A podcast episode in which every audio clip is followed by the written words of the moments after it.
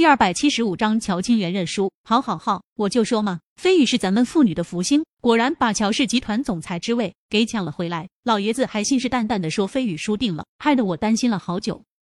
乔静怡高兴的哈哈大笑，乔清源脸色更加尴尬，狠狠瞪了乔静怡一眼，暗中腹诽他哪壶不开提哪壶。接着还是难掩心中的好奇，疑惑道：“据我所知。”全坤手中掌握了百分之四十的股权，加上他那些心腹手下的股权，一共占据了百分之五十一的股份，在集团中已经有了绝对的话语权。你们究竟是怎么把总裁位置抢回来的？乔清源心里很清楚，就算是他面对这种情况，也是束手无措，所有越发对陈飞宇的手段感到好奇。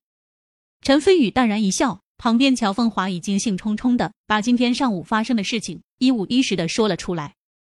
什么小环养丹，而且价值媲美固精丸，还能一年内让集团市值翻一番到二百亿华夏币？乔清源和乔静怡都惊呆了。这些消息对他们来说不至于是重磅炸弹。固精丸让秦家赚了个盆满钵满，他们乔家看在眼里，早就眼红的不得了，一直想着怎么样才能分一杯羹。现在可好？陈飞宇竟然又提供出小环养丹，市场前景不仅完全不在固精丸之下，而且听起来小环养丹和固精丸配合服用效果更好。这意味着什么？意味着之前购买固精丸的用户都会纷纷前来购买小环养丹。可以说，小环养丹至少能为乔家带来上百亿华夏币的利润。乔清源和乔静怡父子除了震惊之外，还是震惊。下一刻，陈飞宇众目睽睽下主动挽住了乔凤华的纤腰，把她揽进自己的怀里。乔凤华惊呼一声，想起自己爷爷和父亲还在这里，羞涩之下，小声急道：“飞宇，我爷爷他们还在呢。”说着，他双手撑在陈飞宇胸前，就要从陈飞宇怀中起来。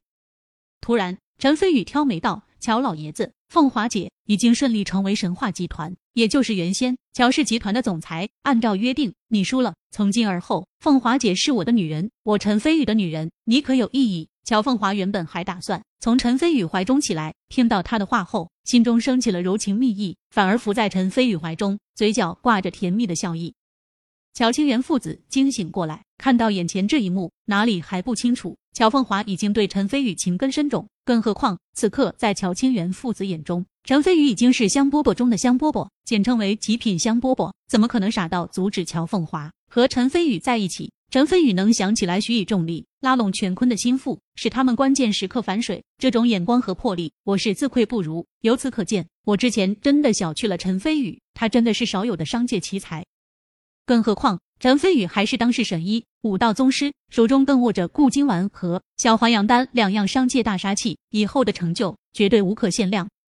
虽然陈飞宇身边还有其他的女人，但是自古成大事者哪个不是三妻四妾？凤华能做陈飞宇的女人，绝对是我们乔家赚大发了。想到这里，乔清源虽然输了，但是却红光满面，笑得合不拢嘴，道：“赢就是赢。”输就是输，我这辈子虽然输过很多次，但是数这次输的最痛快、最畅意，也最高兴。风华，以后你就好好跟在飞宇的身边，当他的贤内助，知道不？看乔清源的样子，要是乔凤华不答应的话，他立马敢翻脸。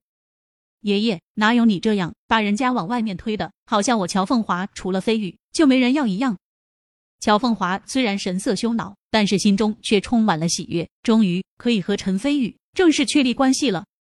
乔清源和乔静怡都很高兴，他俩很清楚，能把陈飞宇和乔家绑在一起，对于乔家未来的发展来说，作用不可估量。中午，陈飞宇留在乔家一起吃了家宴，以乔凤华的御姐风范，既然和陈飞宇正式确立了关系，而且还得到了乔清源的认可，便不再扭扭捏捏，在宴席上大大方方的给陈飞宇夹菜，以此来表达自己对陈飞宇的爱恋。由于乔凤华刚刚担任总裁，集团内还有很多事情需要处理。吃完家宴后，陈飞宇便送乔凤华前往神话集团，同时在神话集团的正式会议上和刘子韵敲定了小环阳丹的诸多细节。晚上，省城香榭丽酒店，富丽堂皇的大厅中，陈飞宇、谢永国以及刘子韵三人正坐在靠窗的一个位置，中间的实木餐桌上摆放着三杯浓香四溢的现磨咖啡。飞宇。现在谢家已经同时得到了秦家与乔家的支持，省城秦、乔、吕、卓四大顶级豪门中已得其二。要是没有你的话，我真不敢相信事情会进展的这么顺利。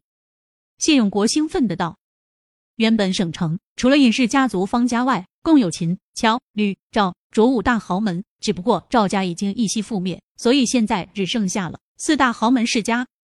刘子韵双手捧着咖啡，静静坐在陈飞宇的对面。她依旧穿着黑色职业套裙，一双浑圆修长的美腿包裹在黑色丝袜里面，更显得性感四射，魅力无穷。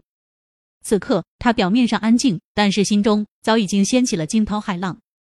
原来，除了乔家外，连秦家也跟陈飞宇关系匪浅。秦家和乔家都是省城最为顶尖的豪门，一向和吕。卓赵三家并称，而且比知名气势谢家来说还要强上一个档次。想不到陈飞宇年纪轻轻，在孤身一人前来省城的情况下，只用了两个月的时间，便和秦家、乔家关系匪浅。他究竟是怎么做到的？刘子韵一双美丽的双眸好奇的打量着陈飞宇，越发觉得陈飞宇充满了神秘。突然想起今天上午和陈飞宇暧昧的过程，他脸上微微一红，在大厅灯光的照耀下，更有种别样的美态。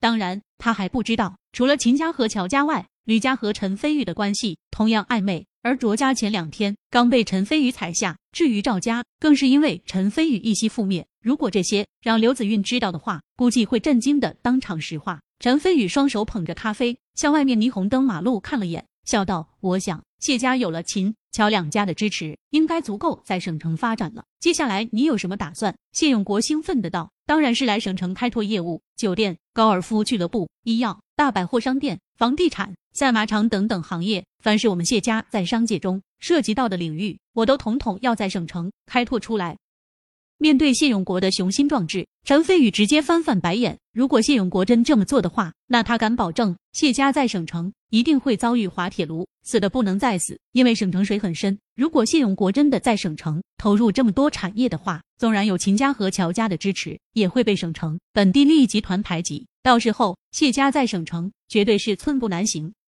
当然了，这只是理想，千里之行还要始于足下才行。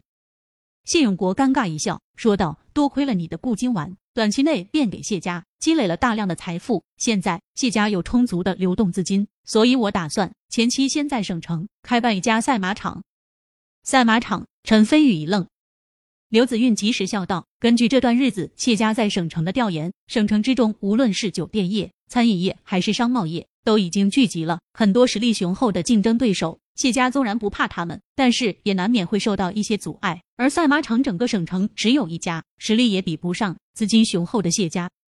所以，经过我们慎重的考虑，决定先在省城开一家高规格、高档次的赛马场，在省城打出足够的名气，以及积累足够的人脉后，再视情况开拓其他的业务。对了，这是韩木清总裁亲自做下的战略部署。陈飞宇点点头，说道：“赛马是贵族运动，一向只有上流社会才能玩得起。先开办一家赛马场，既能以最小的阻碍开拓省城市场，也能以最快的速度积累人脉。这条路子的确可行。至于赛马场的场地、政府批文等问题，陈飞宇相信谢家有了秦、乔两家的支持，肯定很容易就能解决。”谢永国嘿嘿一笑，突然说道：“你猜一猜，我打算让谁来负责省城的赛马场？”陈飞宇想也不想，说道：“谢兴轩。”谢永国顿时惊讶的睁大双眼，脱口而出道：“你你怎么知道的？”陈飞宇淡然一笑，正准备解释，突然，香榭丽酒店大门被推开，走进来一行西装革履的成功人士，其中领头一人一眼就看到了陈飞宇这边，眼中闪过一丝嘲笑与阴霾，带着人大踏步走了过来。明显来者不善，谢永国，原来是你，嘿嘿，还记得上次在明记市发生的事情吗？那人是个光头，大腹便便，还戴着一副金丝边眼镜，相貌猥琐。谢永国向他看去，眉头顿时皱了起来，说道：“马显红，想不到你也来了省城。”陈飞宇很敏锐的发现，谢永国和这个叫马显红的人有矛盾，而且矛盾还不小。马显红得意的冷笑一声，说道：“我也没想到，竟然能在这里遇到你，真是踏破铁鞋无觅处，得来全不费功夫。你今天撞到了我手上，只能自认倒霉。我要是不让你以及你身边的两个同伴掉层皮，以后老子的信倒过来写。”陈飞宇微微皱眉，眼中闪过一丝厉芒。